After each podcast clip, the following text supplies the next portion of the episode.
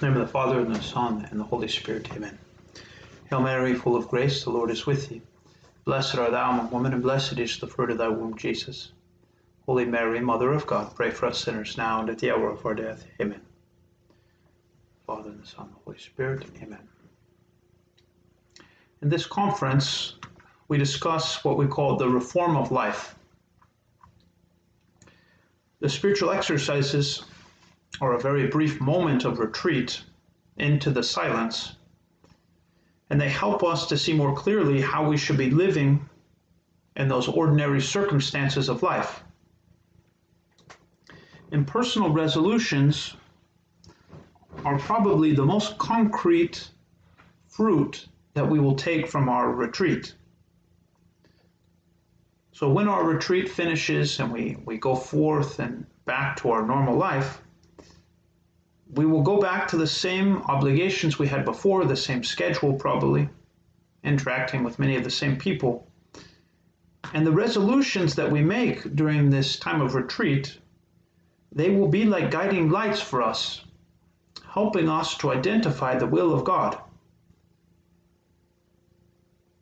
They are very helpful for us. They will give us clarity in moments when we desire to be doing what God is asking us to, but in many moments we won't have the time or the energy to enter into a deep a deep discernment. We'll be occupied with our jobs with our responsibilities.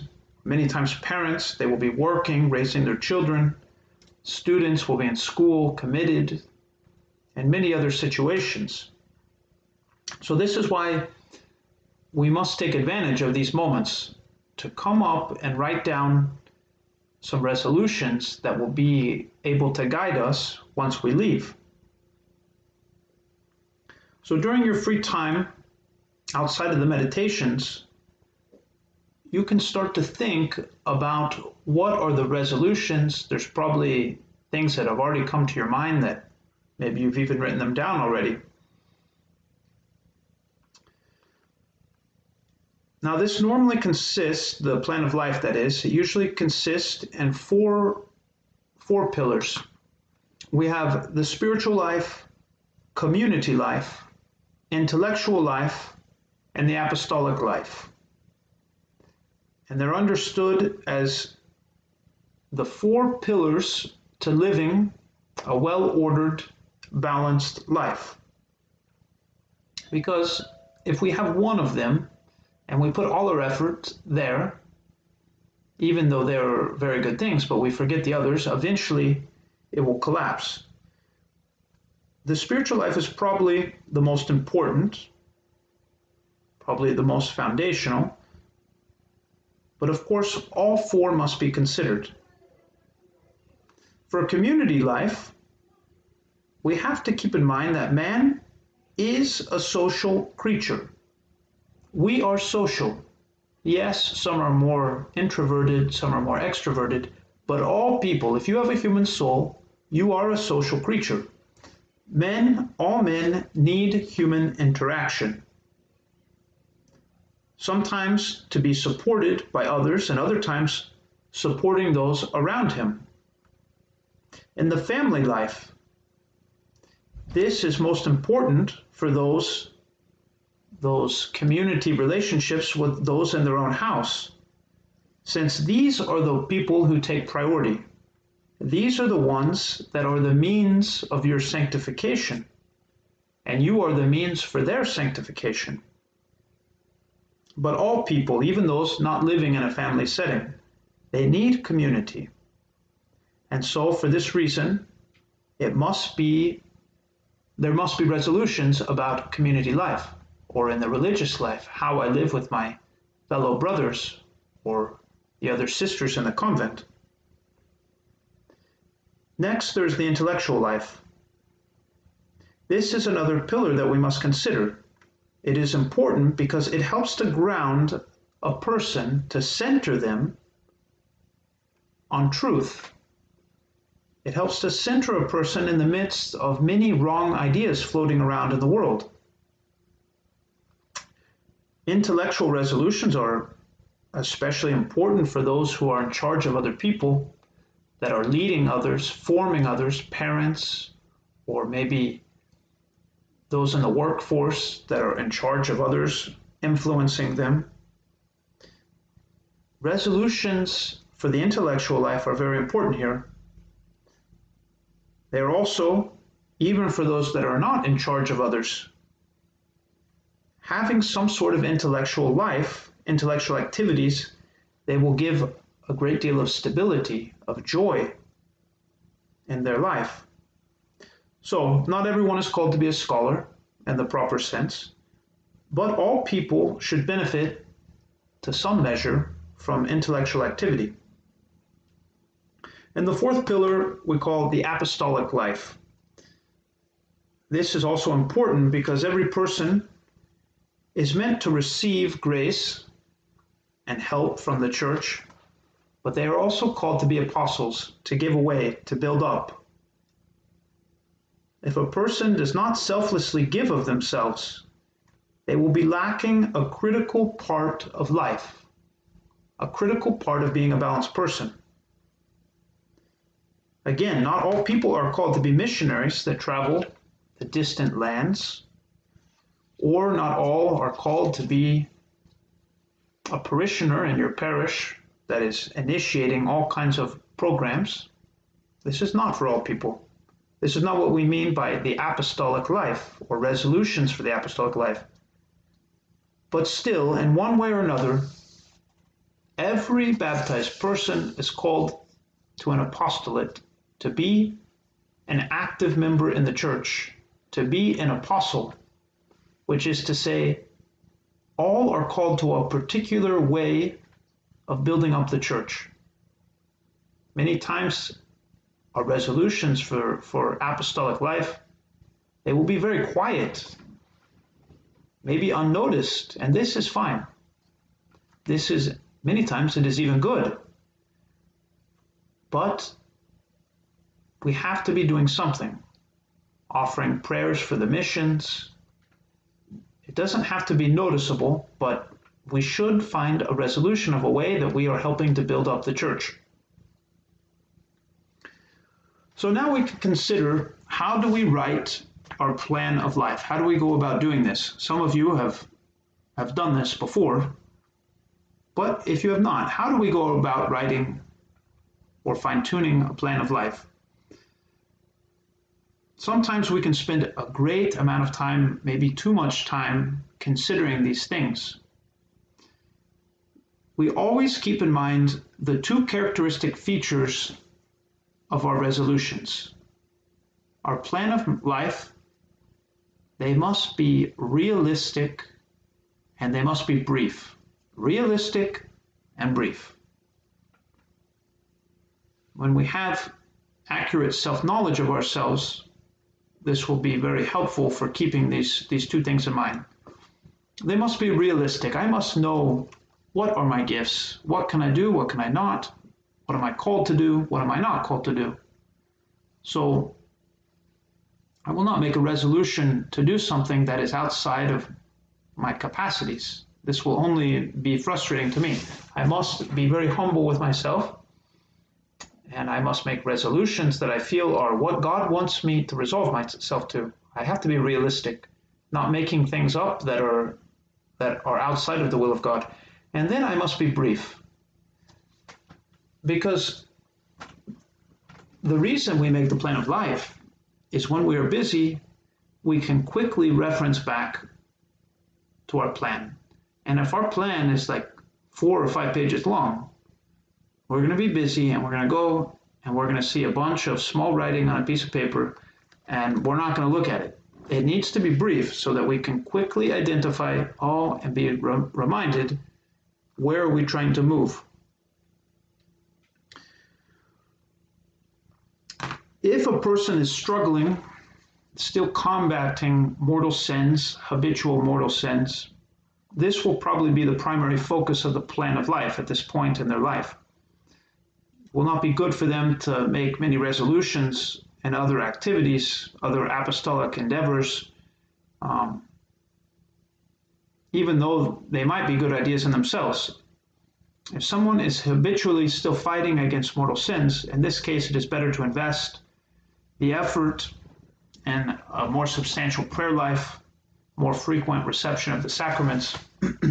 so, first, not to spread themselves thin, but to, to conquer this weak point.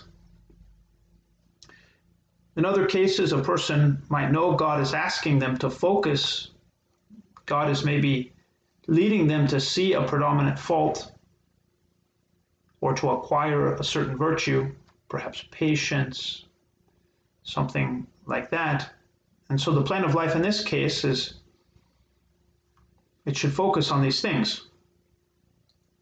But keeping in mind that the plan of life, it is not a fail-proof system. It is not a recipe for success. That is impossible. We will always be relying on the grace of God, on the situations of providence. The plan of life is to identify a few concrete, specific things that will help us to be moving in, in the right direction, the right trajectory. This is what the plan of life is doing, but it is not a fail proof um, recipe for success. It is identifying a few key areas. If I possess accurate self knowledge of myself, I will be able to do all these things with more and more ease. And this is in the exercises, we're always praying for that self knowledge. So now we will go through some possible ideas for each of the different pillars. Um, you do not need to adopt all or even any of these resolutions. They, these are only ideas. Um, always, it should be simple, concrete. So, for the spiritual life, the first one resolutions for my spiritual life. I can think about how often or how well I am receiving the sacraments, especially the Eucharist, or I can make a resolution that I will go to confession, for instance, once a month. I can consider spiritual direction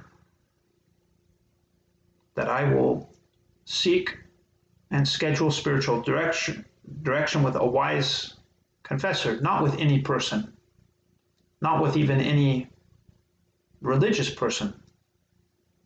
I want to find direction regularly with a wise director not seeking spiritual direction as a, a social endeavor, but seriously to look and to receive spiritual direction because I want to be led, not because I want to be friends with someone, but to, to take it serious.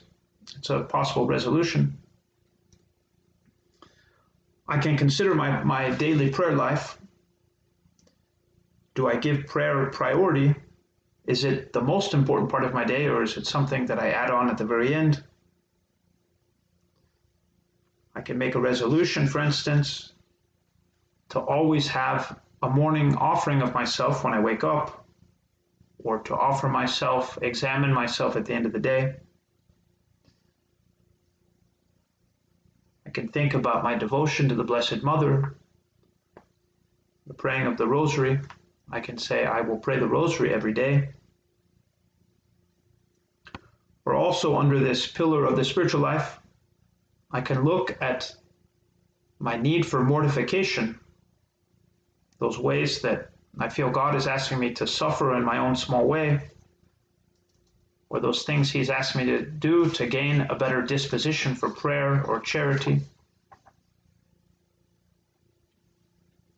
Or also within the line of mortifying myself, maybe even having a more determined understanding of the importance of keeping sanctifying grace, being out of mortal sin. It is very humbling to go to confession. So, this in itself could be a very nice resolution for mortifying myself, making more frequent reception of the sacrament of confession. Um, and many other things for mortification. I can examine myself on every Friday. We are supposed to do an act of penance, the church. I could think of mortifying my my conversations. But in general, mortification is a good thing to to consider. You don't have to make a resolution here, but mortification will always give strength to all of the other areas of my spiritual life and all the other pillars, my intellectual life. Mortification should be part of our life in some way. Um, also, I can consider my spiritual reading. Am I reading spiritual things? Do I consult, again, a wise person and ask, what do you think I should be reading? Or do I just go by my own curiosity to what the first book I see? Or do I set specific time during my day or my week that I will read or allow myself to be informed by good ideas?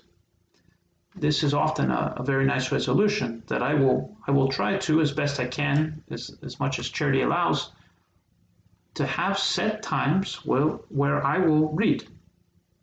Maybe not for like three hours, but maybe I could say three times a week I will read for 30 minutes.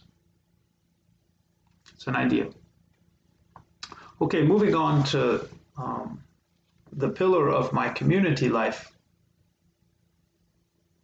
my family or those people I, live with, my roommate, I will examine myself on particular virtue or a particular fault.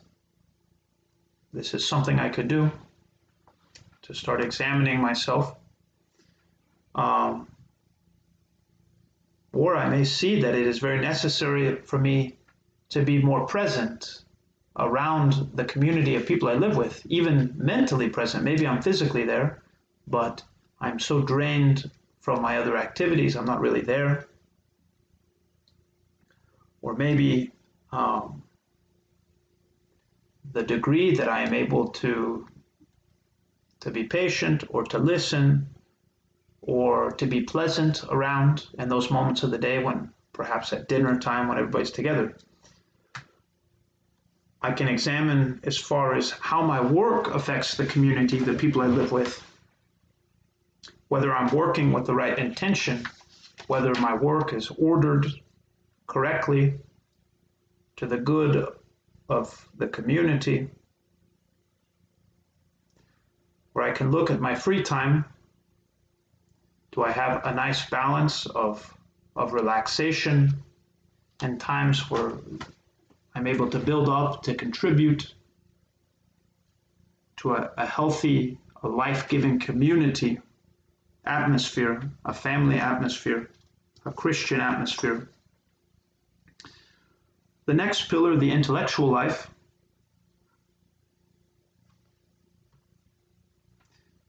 I could think do I have, do I maintain, do I keep a disposition for thinking maturely for thinking in a way that is proper to my age, to my state.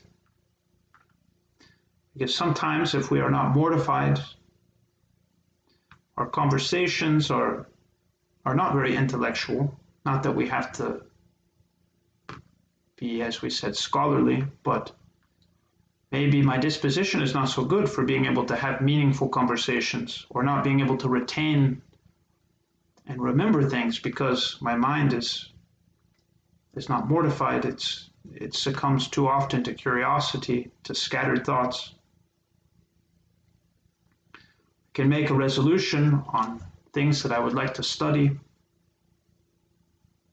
study is a very is a very important thing it is a very nice thing something that brings peace a study, not to be able to teach a college course, but for yourself, to have some exposure to the humanities, to history, to the arts, to literature, to culture. Oftentimes, these, these intellectual pursuits are able to rejuvenate us. They're very life giving. Important part of living a balanced life where I can take time and one way or another to, to appreciate what is good in human culture, what is beautiful. All of these things can be somehow worked into an intellectual um, resolution. And the last pillar, the apostolic life. This will depend on your state of life, the, the specific life that you are living. It is not the same to be a consecrated person and to be in a family, or to be a single person and a consecrated person. The apostolic life, being called to be an apostle, building up the church. Now we have to be careful that we do not fall into a, a false activism. There are many things that are good to do, but they're not good for me to do. So I have to discern what are things that God is calling me to do, and it would be good for me to make a resolution for how I can serve the church, build up the church. With our families, if I'm married or I have children, our number one task, our number one apostolate is forming our families, forming virtues in our children, acting with patience, being present to our spouse, all of these things, investing in them. This is the primary apostolate, especially for families that are raising their children or for spouses to one another. This is the primary apostolate. Those who are religious, consecrated people, apostolates, they can make a resolution about the way that they they interact in their apostolates, planting the seeds of faith for others, works of mercy. All of these, there are many, many different things. Other examples of more quiet but very nice apostolates that God calls many people to do are praying for souls, a specific type of prayer, praying for mercy, or visiting the homebound, the sick, those in hospitals, offering their time for teaching, catechism. So it is okay for the apostolic resolutions to be very simple. Sometimes this is even better when they are simple. The important thing is that we have a resolution that we're trying and we want to do something to build up the church. So with this, we end the, the plan of life. It will be, as we said, one of the most tangible fruits of our spiritual exercises. It is something we want to take this one page with us so that we have a quick reference to this time that we have been more recollected in the silence. So the time that we have here in the exercises, they are special moments, moments that we must be thankful for, but moments that we want to come up with some concrete ideas. So do not worry right now if you do not have the resolutions. Remain patient, they will come. Um, and spend some of the moments in your free time this next day or two.